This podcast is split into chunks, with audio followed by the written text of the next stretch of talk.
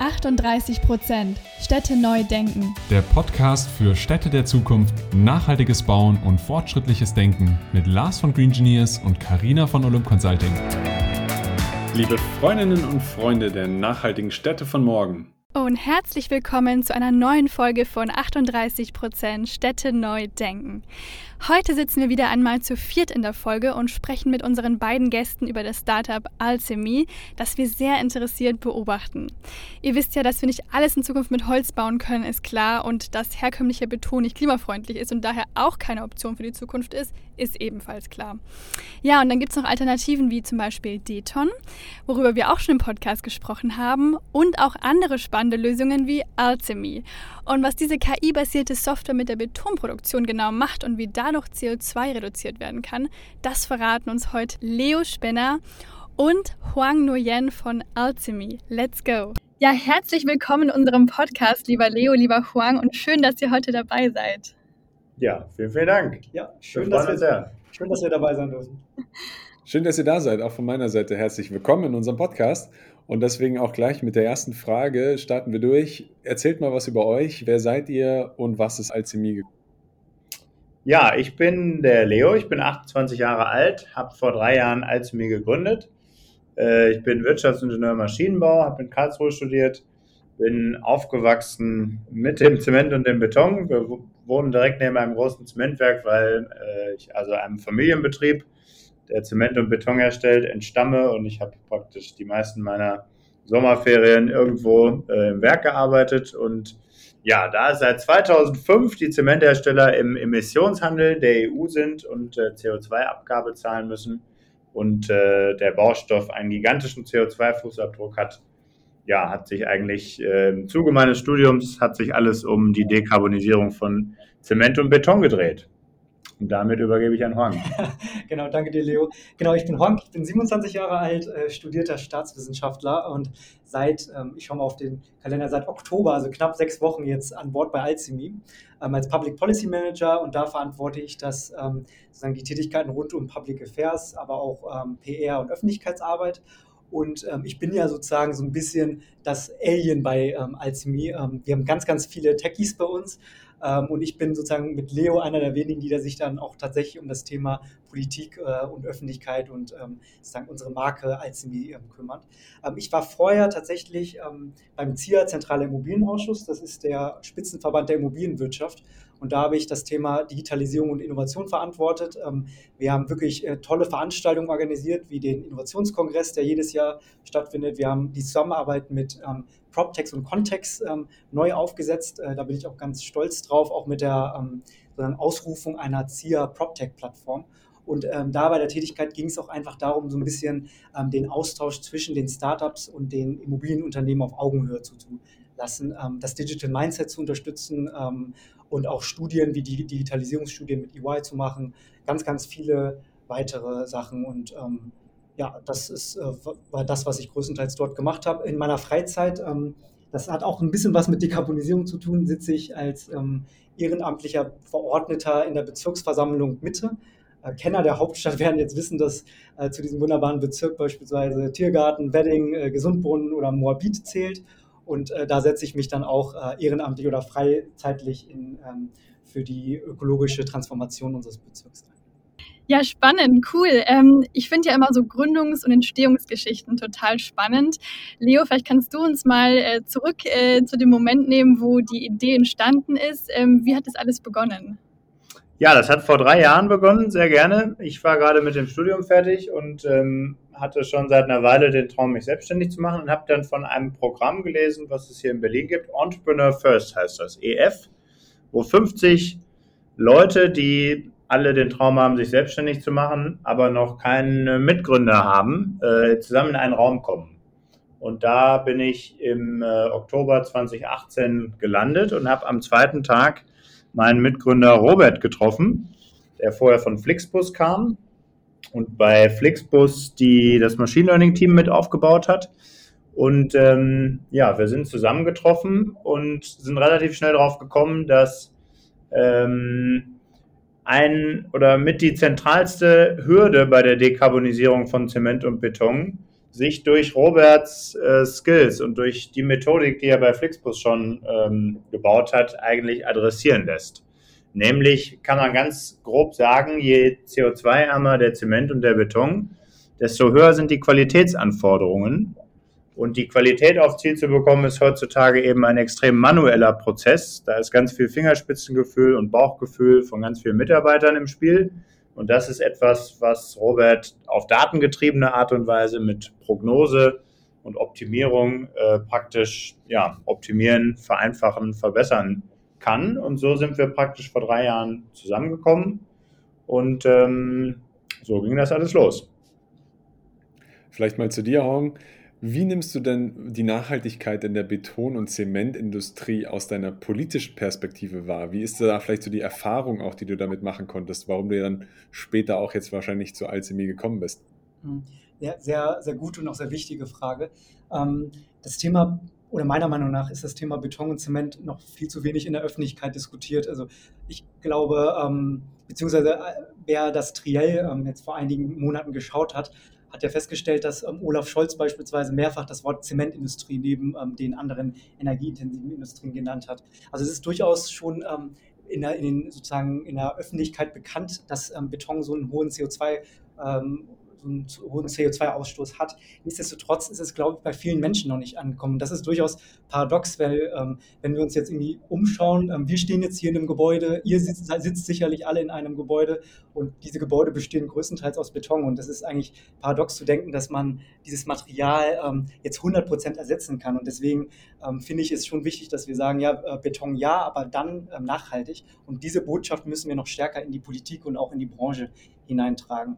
Ich glaube, bei der Politik ist es so, dass ähm, das Thema ähm, diskutiert wird, da aber leider auch noch oft ähm, ja, Probleme auftauchen, beispielsweise in innovationshemmende ähm, Norm- und Bauvorschriften und auch das, ähm, und das würden wir uns auch wünschen, vielleicht die öffentliche Hand mit mehr Mut ähm, vorantritt und sagt, ja, wir bauen nachhaltig und wir verankern das auch bei uns in den Landesbauordnungen oder weiteren Kriterien. es ist aber auch, glaube ich, wichtig zu sagen, dass die Schuld nicht nur bei der Politik zu suchen ist, sondern am Ende die Branche, und dazu zähle ich Immobilien wie Bauwirtschaft, ähm, genauso ihrer Verantwortung gerecht werden müssen und ähm, ihren Beitrag zur Klimakrise oder gegen die äh, Klimakrise leisten müssen. Und da geht es ja darum, dass wir, und wir erleben das ja alle, ich weiß nicht, wie ihr das seht, ähm, dass momentan ja auf EU-Ebene sehr, sehr großer Shift momentan dazu ist, dass der Trend immer mehr zu Immobilieninvestments, ähm, grünen Immobilieninvestments geht. Das heißt, in Zukunft werden ähm, die Investments, die sozial und ökologisch sind, ähm, entscheidend sein. Und da müssen Projektentwickler genau wie auch ähm, alle nachfolgenden Unternehmen ähm, sich auf diesen Zug setzen und ähm, konsequent grüne Gebäude bauen. Ansonsten werden, werden diese in der Zukunft nicht mehr existieren können oder nicht mehr so bauen können, wie sie es jetzt vor einigen Jahren noch machen. Absolut, also du hast total recht und wie du auch schon sagst, es ist ein Zusammenspiel aus allen. Es ist Politik, es ist, äh, ist die Wirtschaft, die die auch am Ende bauen, die Startups, äh, die ihren Beitrag leisten können, aber natürlich auch die Gesellschaft, die mit einer gewissen ähm, Erwartungshaltung einfach auch ähm, ja, kommen darf. Leo, du hast es ähm, jetzt schon so ein bisschen erklärt, wie das alles entstanden ist und auch ähm, euer Background. Jetzt sind auch schon so ein paar Stichwörter gefallen, wie Software und äh, Zementindustrie. Vielleicht kannst du, weil wir haben natürlich auch ein paar, die hier zuhören, die jetzt nicht so in, in technologischen Themen drin sind und das nicht alles äh, und Themen wie KI nicht direkt auf dem Schirm haben. Vielleicht kannst du mal erklären, was eure Software ganz genau macht und ähm, wie da jetzt konkret CO2 eingespart werden kann. Vielleicht auch, was sind so die Parameter, auf die ihr guckt? Ja, sehr gerne. Also vielleicht in einem Satz vorab, was ist überhaupt der Unterschied zwischen Zement und Beton? Zement ist im Endeffekt, äh, muss man sich vorstellen, die wichtigste Zutat für den Beton. Also Beton ist eine Mischung aus Zement, Sand, Wasser und Kies, vereinfacht gesagt, die dann ja, zusammengemischt wird, auf die Baustelle transportiert wird und äh, dort vergossen wird.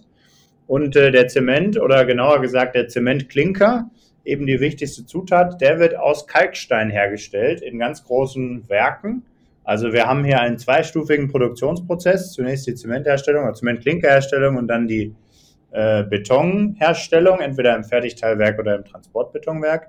Und äh, es ist gerade bei dieser Zementklinkerherstellung, dass da das äh, CO2 anfällt, weil Kalkstein eine chemische Reaktion durchwandert, ähm, wo Calciumoxid hinten, hinten bei rauskommt. Das ist praktisch das, was am Ende im Beton die Festigkeit ausmacht. Äh, aber das Nebenprodukt ist leider CO2 und das ist eben äh, prozessbedingt. Und deswegen gilt Zement auch als die am schwierigsten zu dekarbonisierende Branche von allen. Also wenn wir Stahl, Chemie, Papier, alles was es da gibt, Flugverkehr, äh, Mobilität, da ist tatsächlich Zement deswegen die am schwierigsten zu dekarbonisierende Branche. Ähm, dann war ja die nächste Frage, wie durch unsere Software CO2 eingespart werden kann. Da muss man erstmal vorab sagen, unsere Software spart kein CO2 ein. Ähm, sie hilft nur, CO2-reduzierte Betone kostengünstiger, also mit einem kleineren Green Premium, herzustellen. Ähm, CO2-reduzierte Zemente und Betone gibt es im Labor schon seit Jahrzehnten. Da ist tatsächlich genau die Idee, diesen Zementklinker, diesen kalzinierten Kalkstein, der fürs CO2 verantwortlich ist, den so viel wie geht zu ersetzen durch natürliche CO2-arme oder CO2-freie Ersatzstoffe, Substitute. Äh, das sind traditionell gewesen Flugasche und Hüttensand. Das sind äh, praktisch Abfallprodukte aus der Stahl- und aus der Kohleverstromung. Und immer mehr und mehr äh, werden oder kommen noch dazu die ungebrannten Kalksteinmehle und die kalzinierten Tone. Und das ist praktisch, ja, äh, sowohl in der, eigentlich weltweit in der Industrie schon seit Jahrzehnten im Gange, dass mehr und mehr von diesem Zementklinker substituiert wird durch CO2-freie Substitute. Und ähm, da steckt man im Moment bei einer Substitutionsrate von ungefähr 71 Prozent. Und äh, die Forschung zeigt, dass man bis auf 20 Prozent, vielleicht sogar 10 Prozent runterkommt, sodass dann de facto 90 äh, Prozent des CO2-Problems behoben ist. Nur die Schwierigkeit, je höher die Substitution voranschreitet, desto höher wird eben die Qualitätsanforderung. Und genau da setzt jetzt unsere Software und unsere Technik ähm, an. Die besteht praktisch aus zwei Teilen. Ähm, sie äh, geht sehr tief in den Produktionsprozess rein und nimmt äh, Daten, die da dort von Sensorik aufgenommen werden, äh, als Grundlage. Also wir bringen praktisch eine Datenauswertung in diese Werke rein. Und was wir im Endeffekt tun, ist zweistufig. In der ersten Stufe zeigen wir erstmal alle Daten nur an und äh, reichern die an durch Prognosen, denn es ist so, dass die Qualität tatsächlich zu messen von Zement oder Beton braucht entweder sehr aufwendige manuelle Versuche oder es dauert sogar 28 Tage, bis man Ergebnisse kriegt. Das heißt, äh, wir stellen erstmal alle Daten zur Verfügung, inklusive Prognosen, wie die Qualität aussieht. Und das können dann alle Mitarbeiter im Werk nutzen und macht die auch effizienter und, und, und äh, vereinfacht einfach deren tägliche Arbeit. Und die zweite Stufe geht sogar noch darüber hinaus, dass wir prognostizieren, wo die Qualität hinläuft und basierend auf der Prognose zurück in die Anlagensteuerung eingreifen und zum Beispiel im Zement die Rezepturen ein bisschen anpassen oder auch im Beton die Rezepturen ein bisschen anpassen, sodass die Qualität genau auf Ziel läuft. Und äh, das ist im Endeffekt unsere Software. Es ist eine Software as a Service, die in der Cloud läuft und ähm, webbasiert für die Leute im Werk zum Nutzen ist. Wie gesagt, äh, sie ist einmal für Zement und einmal für Betonwerke gedacht. Und äh, die Konsequenz der Software ist, dass die Mitarbeiter effektiver werden, dass weniger manuelles Testen erforderlich ist, dass die Qualität viel, viel stetiger wird. Und im Endeffekt ist genau das ähm, äh, die Konsequenz, dass ähm, die Herstellkosten sinken für Zement- und Betonherstellung. Und je CO2-ärmer die äh, Mixturen in Zukunft werden, desto stärker fällt die Kostenreduktion von Alzimir auch ins Gewicht. Und das ist im Endeffekt unser Ansatz ihr seht da ja sicherlich, ähm, Lars, du hast ja in, deiner, in deinem Job auch viel mit äh, verschiedenen, ähm, auch wahrscheinlich Startups oder Geschäftsmodellen zu tun, die sich ja der Dekarbonisierung verschrieben haben. Und äh, man sieht ja daran oder an den Ausführungen von Leo, wie komplex dieses Thema eigentlich ist. Und diese Komplexität sozusagen dann ähm, der Politik und der Öffentlichkeit auch äh, mitzuteilen und zu sagen, ja, es geht nicht nur darum, dass man äh, Zement so und so schnell dekarbonisieren kann. Nein, wir müssen da verschiedene Schritte rangehen, wir müssen da hochkomplexe Prozesse auch verändern. Ähm, diesen, diesen Twist oder diese Erzählung reinzubekommen, das versuchen wir jetzt auch gerade vermehrt. Bei dem Thema in der Politik, wo es natürlich auch in Zukunft viel mehr darum gehen könnte, was steckt denn für eine graue Energie oder auch ein GWP, also Global Warming Potential, gemessen in CO2-Äquivalenz in den einzelnen Baustoffen. Und das heißt, wenn wir hier erst am Anfang stehen, dann wird es noch viel präsenter in Zukunft. Es sind so viele Punkte, die, wo ich auch sage, dass die Politik da sicherlich noch viel tun kann. Aber jetzt interessiert mich an der Stelle deswegen auch, was hat dich denn am meisten gecatcht? Also die Frage an dich, Horn, warum bist du zur Alchemie gekommen, wenn du so davor in der Politikschiene warst und da auch was mitbekommen hast? Was hat dich am meisten begeistert von dem, von dem Thema an sich? Mhm das war tatsächlich eigentlich genau das, was du gerade gesagt hattest. Ähm, sozusagen die Politik äh, und auch die Branche, ähm, in der ich ja war, also in der Immobilienbranche, die zu überzeugen, dass das ein wichtiges Thema ist. Ähm, beim ZIA habe ich ja eher mich ähm, mit Unternehmen befasst, die äh, teilweise ihre, ihren Gebäudesektor digitalisieren wollten mit den verschiedenen Lösungen, die ähm, da sind, aber auch mit dem Schwerpunkt auf den Gebäudebetrieb. Und ähm, ich habe da bei der Arbeit oder in den zwei Jahren schon schnell gemerkt, dass das ist, das ist schade ist, dass wir nicht den gesamten Lifecycle der Immobilie betrachten, sondern irgendwie immer nur die Betriebsphase und ähm, zunehmend in Diskussionen auch mit ähm, dem Innovation Think Tank ähm, beim CIA. Das ist ein tolles Gremium, geführt von Martin Rodeck von Edge. Ähm, haben wir festgestellt, okay, wir müssen vielleicht den Fokus nochmal stärker auf, ähm, auf die Planung und auf das Bauen oder auch auf den Rückbau setzen. Und diese, äh, diese Ganzeinheitlichkeit, die ähm, fand ich tatsächlich dann immer schon spannend und wollte mich oder habe mich dabei beim ZIA auch weiter mit damit befasst. Dass ich dann am Ende zu Alzheimer stieß, war ähm, dem Zufall geschuldet. Ich habe ähm, die Ausschreibung gesehen und ich weiß noch, dass ich im Zug nach Hannover saß und gedacht habe, wow, das, das ist genau das, was ich machen möchte.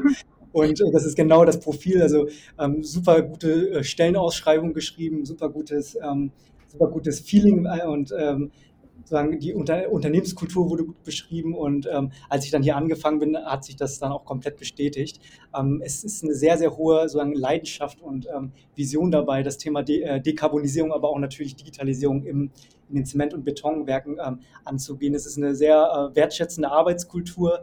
Man merkt total äh, bei jeder ähm, bei jedem Kollegen, bei jeder Kollegin, dass äh, die Person hundertprozentig dahinter steht. Und ähm, das ist, äh, ja, war, ähm, war toll ähm, im Bewerbungsprozess zu sehen und insbesondere ähm, hat mich das dann bewogen, dann ähm, bei Alzheimer anzufangen.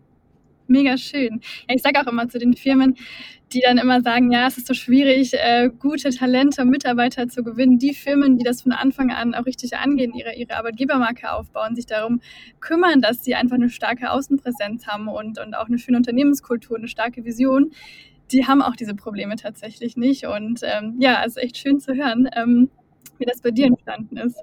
Da bist du ja tatsächlich auch äh, die Expertin mit der Markenbildung. Es ist ja, es ist ja einfach so, dass, ähm, und wir erleben das ja immer wieder, diese Generation Fridays for Future kommt momentan ja. auf. Es werden immer mehr Menschen, denen der Purpose oder die, die Vision hinter einer, ihrer Arbeit auch wichtig ist. Und es geht nicht mehr nur darum, irgendwie einen 9-to-5-Job zu haben und ähm, zu schauen, dass man irgendwie äh, das über die, äh, die Runden, sich über die Runden bringt, sondern am Ende des Tages geht es ja auch darum, irgendwie einen Impact zu haben. Und ich glaube, deswegen werden auch viele Startups ähm, sondern diese Fach, das Fachkräfteproblem gar nicht haben, die da vermehrt reingehen und sagen, ja, wir haben eine Vision für die Gesellschaft und wir arbeiten nicht nur des Geldes wegen, sondern auch um, um ähm, Teile der Wirtschaft, der Gesellschaft mitzugestalten. 100 Prozent, richtig. Also gerade auch der Generation Z, aber es ist inzwischen auch nicht mehr nur die Generation Z. Ähm, denen ist nicht mehr nur das, das fette Gehalt wichtig, sondern denen geht es viel mehr darum, Teil von einem etwas Großem zu sein und, und einfach die Welt zu verbessern und etwas zu machen, was einen Sinn hat und ähm, dass man ein cooles Team dahinter hat und Freiheit und Flexibilität. Ähm, deswegen ja, 100 Prozent bleiben wir mal bei dem ganzen Thema, vielleicht ähm, Öffentlichkeit und, und Außenwahrnehmung. Ähm, die Frage geht an euch beide, also einmal an Leo, wie hast du das wahrgenommen? Wie kommt Alchemy bei den, ja, jetzt vor allem als Zementherstellern und auch generell in der Öffentlichkeit ähm, an? Und ähm, Huang, du hast dann mal aus, aus einer anderen Perspektive, Politik, Öffentlichkeit. Wie nehmt ihr da so die, die, ja, die Außenwahrnehmung, die Resonanz ähm, wahr? Ja, also in der Industrie ist erstmal ähm, die Resonanz wahnsinnig positiv. Äh, die Industrie weiß natürlich, dass sie da vor einer gigantischen Mammutaufgabe steht und äh, deswegen sind alle unserer Kunden oder auch die, die nicht Kunden sind, sind eigentlich sehr dankbar, dass sich hier äh, Leute, die auch aus der Industrie kommen, äh, diesem Thema anne an, annehmen. Denn es ist allen klar, dass mit der heutigen Qualitätsaussteuerung im Zement- und Betonwerk ein äh, stark äh, dekarbonisierter Beton völlige Zukunftsmusik ist und gar nicht möglich ist. Und äh, wir sind vor allen Dingen verblüfft von den, von den ähm, Industrievereinigungen, ähm, Verbänden, vom Verein der deutschen Zementindustrie, vom Bundesverband Transportbeton, vom Deutschen Beton- und Bautechnikverein. Das sind so die drei Ebenen der Wertschöpfungskette und die unterstützen uns immens. Also stellen uns bei Kunden vor, äh, bringen uns auf Tagungen. Ja, auch die Kunden selbst, also sind dankbar, dass wir uns dem Thema annähern, aber geht auch äh, darüber hinaus ähm, so, dass der Andrang viel größer ist, als wir ihn bedienen können von äh, Zement- und Betonherstellern, die unsere Technik nutzen wollen. Das freut uns natürlich auch. Und äh, deswegen ist das insgesamt, ähm, ja, kommt das sehr positiv an. Ich glaube auch, äh, um das zu ergänzen, dass die Offenheit äh, in der Öffentlichkeit oder Politik ähm, da auch durchaus so ist. Also wir merken, dass die Resonanz sehr, sehr gut ist ähm, und wir merken insbesondere, dass äh, die, ähm, die Resonanz zunimmt, also dass auch viele Medien zunehmend auf das Thema Beton und Zement eingehen. Ähm, vor kurzer Zeit wurden wir, und da sind wir auch immer noch ganz stolz drauf, ähm, vom Handelsblatt äh, zu einem äh, von 50 Klimapionieren äh, benannt, äh, die unsere Wirtschaft grün transformieren werden. Ja. Und da wurden wir genannt und konnten das ähm, insbesondere uns natürlich wichtige Thema der Dekarbonisierung vom Beton highlighten. Es, am Ende des Tages äh, bleibt es natürlich nicht dabei, nur ähm, irgendwie so in bestimmten Medien mal genannt zu, zu, werden, sondern wir wollen natürlich auch mit so einem Aufklärungsansatz reingehen. Wir wollen die Komplexität ähm, erzählen. Ähm, wir hatten schon Gespräche mit, ähm, mit Personen, die dann gefragt haben, ja, und äh, wie funktioniert das genau und äh, was ist da jetzt der, der Klimakiller drin? Also das ist dieses, das Verständnis ist noch nicht da und das ist tatsächlich auch, was wir machen wollen, ähm, auch natürlich in der Öffentlichkeit äh, mit ähm, Greenwashing oder auch mit Mythen vielleicht aufzuräumen. Ähm, und da auch eine Einordnung klarzunehmen, also zwischen auch äh, der persönlichen Verantwortung im Bereich Klimaschutz, aber auch der, der Verantwortung der Industrie, weil es ja durchaus paradox ist, dass wir über Tempolimit, über Flugscham oder über Veggie-Zwang sprechen.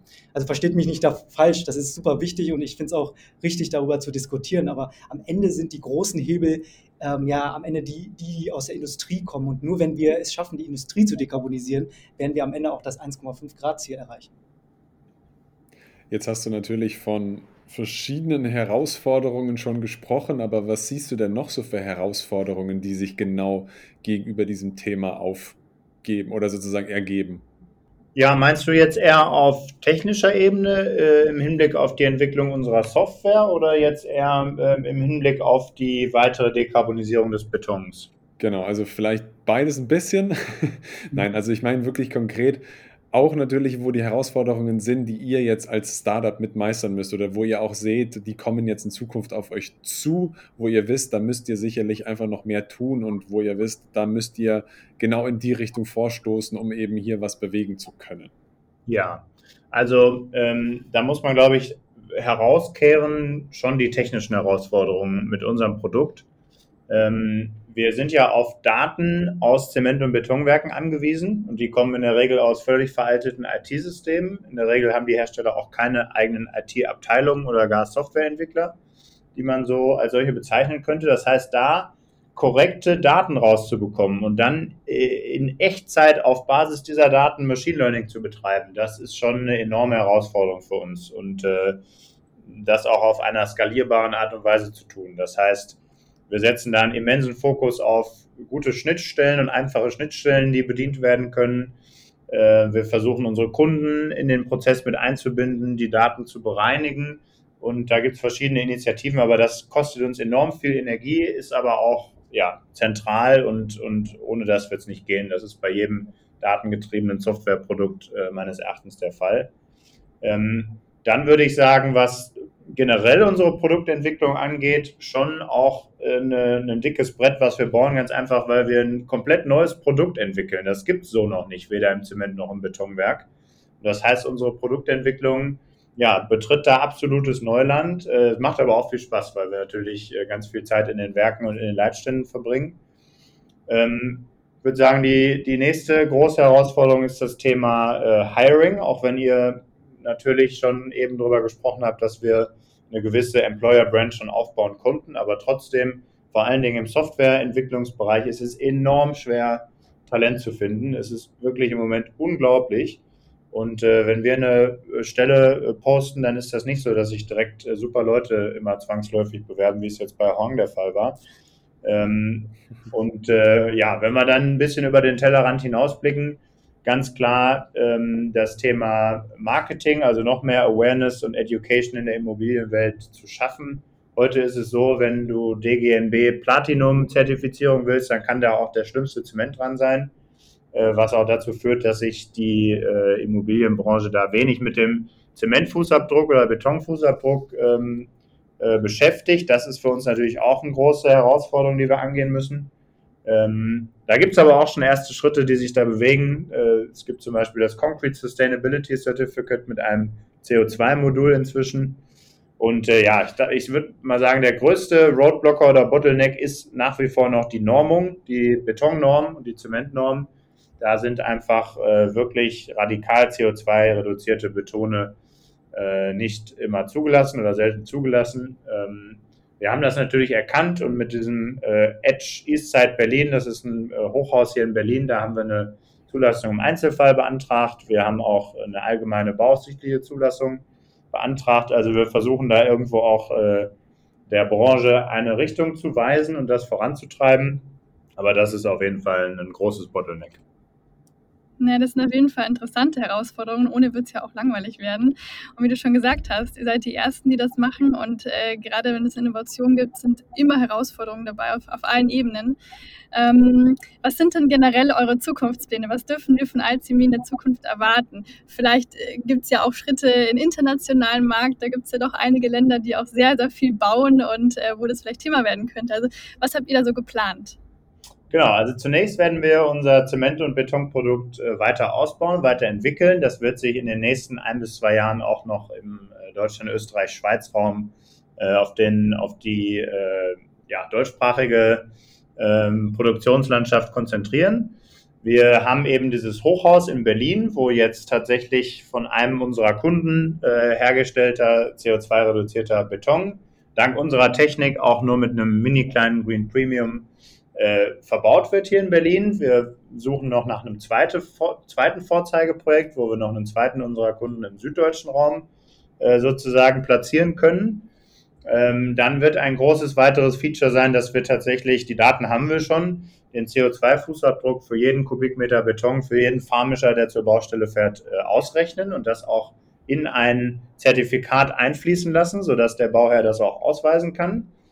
Und ähm, ja, was uns am meisten stolz macht, dass die Nachricht gab es vor einer Woche, dass ein, äh, weiterer Kunde neben unserem ersten Kunden, das ist Spenner, meine Familie gewesen, äh, angefangen hat jetzt über wirklich diesen ganz radikal CO2-reduzierten Zement und Beton äh, nachzudenken und den auch äh, ja, als Entwicklungsprojekt auszuschreiben und in, in, ins Portfolio zu übernehmen.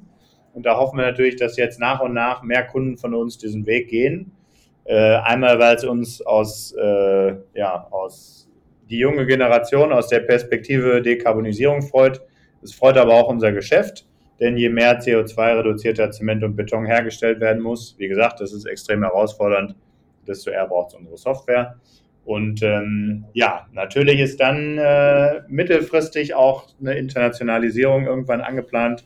Nächstes Jahr ist unsere Series A Finanzierungsrunde äh, im Fokus, die wir dann äh, versuchen. So sehen in etwa die nächsten Schritte aus. Also ihr seht, wir, wir tackeln so ein bisschen auch die, die verschiedenen ähm, Stakeholder, also einerseits natürlich äh, Politik und ähm, Gremien sozusagen mit Normung, einerseits auch die Projektentwickler, also die klassische Immobilienbranche, andererseits natürlich auch unsere klassische Zielgruppe, ähm, die Zement- und Betonkunden und gehen da sozusagen so mit so einem Approach ran, dass wir sagen, wir, wir, wir machen allen ein Angebot, weil wir wissen, der ähm, radikal CO2-reduzierte Zement wird ja nicht vom Himmel fallen, sondern das muss sich pragmatisch und auch langsam am Markt durchsetzen. Und da wollen wir auch so die First Mover sein und das Angebot schaffen und ähm, hoffen aber auch da, dass wir den, den öffentlichen Druck sozusagen so, so, so sehr aufbauen, dass äh, Politik, äh, Branche, ähm, unsere Kunden dann auch merken, es geht kein Weg oder es führt keinen Weg ähm, drumherum, ähm, am Ende auch grünen Beton oder nachhaltigen Beton zu, zu verwenden. Jetzt haben wir natürlich viel über euer Produkt gesprochen, aber ihr seid ja beide auch ein Stück weit sehr daran interessiert, an der Thematik Nachhaltigkeit an sich. Deswegen passt es jetzt, finde ich, trotzdem sehr, sehr gut zum Schluss, die Frage wieder an euch zu stellen, die wir uns allen unseren Gästen stellen. Und zwar vielleicht nacheinander natürlich oder auch gerne gemischt, wie ihr es wollt. Erzählt uns doch mal euren Eindruck, den ihr haben würdet, wenn ihr 2035 durch die Städte lauft und dann euch so vorstellen könnt, wie ihr es gern hättet die Städte. Also beschreibt einfach mal, was ihr da seht und was ihr gerne hättet, wie 2035 die Städte aus eurer Sicht aussehen könnten. 35, das sind noch gar nicht mehr so viele Jahre. Ähm, genau, 2035, äh, da vermische ich jetzt mal so ein bisschen meine, meine, meinen privaten View darauf und natürlich auch äh, in der Rolle bei Alchemy. Also wenn ich äh, mir die Stadt äh, 35 vorstelle oder insbesondere Berlin, dann sehe ich auf jeden Fall, dass wir mit den Klimazielen ähm, deutlich weiter sind. Ähm, und unsere Städte auch schon begonnen, haben zu transformieren. Das heißt, ähm, ich hoffe, dass wir Mobilität beispielsweise, Bürgerbeteiligung, Verwaltung und auch natürlich das Gebäude nicht mehr irgendwie losgelöst voneinander betrachten, sondern äh, mehr von so einem Quartiersansatz auch ausgehen. Und ähm, auf jeden Fall muss die Stadt 2035 äh, für mich autofrei sein. Da setze ich, ich mich und auch die Grünen in Berlin sehr, sehr dafür ein, ähm, dass wir eine echte Mobilitätswende schaffen, wo wir ähm, Fahrradwege sicher ausbauen, wo wir den, den Menschen aber auch äh, Möglichkeiten geben, ähm, sich zu begegnen, einfach auch Begegnungsorte schaffen, die, ähm, die für alle Menschen zugänglich sind, äh, die nichts kosten. Ähm, das sind dann Parks, das sind dann auch Sitzbänke und so weiter und so fort. Und dafür reduzieren wir beispielsweise im Bezirk Mitte jetzt äh, sukzessive auch die Parkplätze, äh, Parkplätze und die Anzahl dieser, ähm, um da den, ähm, Verkehr, den Autoverkehr auch zurückzudrängen. Und am Ende des Tages muss die Stadt natürlich inklusiv und partizipativ sein. Und ähm, wie eingangs erwähnt, finden ja Begegnungen letztendlich im Gebäude statt. Und ähm, ich hoffe dann sehr, dass wir, ähm, wenn ich mich 2035 umschaue oder wir uns 2035 für den nächsten Podcast treffen, ähm, dass ich dann irgendwie äh, Gebäude sehe, die klimafreundlich sind, wo auch ähm, das verbaute Material bis zum Gebäudebetrieb, bis zum Rückbau, bis einfach das gesamte Gebäude so betrachtet wird. Und ähm, das wäre natürlich eine, wäre eine tolle Sache, wenn das klappen würde. Leo, du kannst ja sicherlich äh, nochmal spezifischer auf das Gebäude, auf Baumaterial eingehen. Ja, ja, ich genau, ich gucke mir natürlich aus einer äh, Baustoffbrille so ein bisschen auch nach 2035. Also für mich ist ganz klar, oder ich gehe stark davon aus, dass wir 2035 aller Beton, der im Hochbau eingesetzt wird, maximal noch 10% Klinkeranteil hat äh, im Zement und die restlichen 90% dann aus kalzinierten Ton- und Kalksteinmehl ähm, bestehen. Das führt dann auch dazu, dass, wie ich das eben schon mal erwähnte, statt 200 Kilo CO2 pro Kubikmeter Beton nur noch 30 drin sind, um mal so, ein, so eine Hausnummer zu nennen. Und damit wäre das äh, ja, CO2-Problem des Betons auch ohne CO2-Abscheidung schon mal äh, größtenteils gelöst. Und äh, natürlich wird man je nach Anwendungsfall im Bau, also haben wir in Wald- und Wiesen Innenbauteil, haben wir hochbeanspruchte Teile im Parkhaus mit Frosthaushalts, dass wir wirklich je nach Anwendungsfall auch eine spezielle Betonsorte haben. Das ist heute nämlich auch nicht der Fall. Heute ist alles one size fits all. Weil wir werden 2035 sicherlich auch nicht mehr diese blöde Diskussion Holz versus Beton haben, sondern einfach äh, inzwischen dann soweit sein, dass wir wissen, ein Mix der verschiedenen Baumaterialien Holz, Stahl, Beton, Glas, Aluminium, da wo es Sinn macht, äh, wird äh, verwendet werden. Und ähm, natürlich wünsche ich mir auch, wie Horn das sagte, oder bin sicher, dass 2035 ähm, schon eine CO2-Berechnung während der Bauphase gemacht wird, dass man guckt, wie ist auch, wo ist das Optimum im CO2 bezüglich meiner Bauweise, bezüglich meinen Baumaterialien, dass das CO2 mit jeder gelieferten Tonne Beton äh, mitgeschickt wird und dass man sich auch von Anfang an überlegt, wie kann ich regionale Baustoffe einsetzen äh, und wie kann ich die Baustoffe hinterher im Rückbau wiederverwenden. Ähm, da bin ich mir sicher, dass wir das aber auch schon 2030, dass wir da soweit sind. Wow, das sind auf jeden Fall tolle Eindrücke, nochmal ganz neue auch Punkte und Perspektiven, ähm, als wir bisher schon gehört haben. Ähm, vielen, vielen Dank für das äh, interessante Interview mit euch, das tolle Gespräch. Ähm, wir verfolgen es auf jeden Fall ganz gespannt weiter und ja, viel Erfolg weiter. Ja, vielen Dank, Lars und Karina. Das äh, hat uns sehr viel Spaß gemacht und äh, gerne wieder 2035 oder auch vor 2035.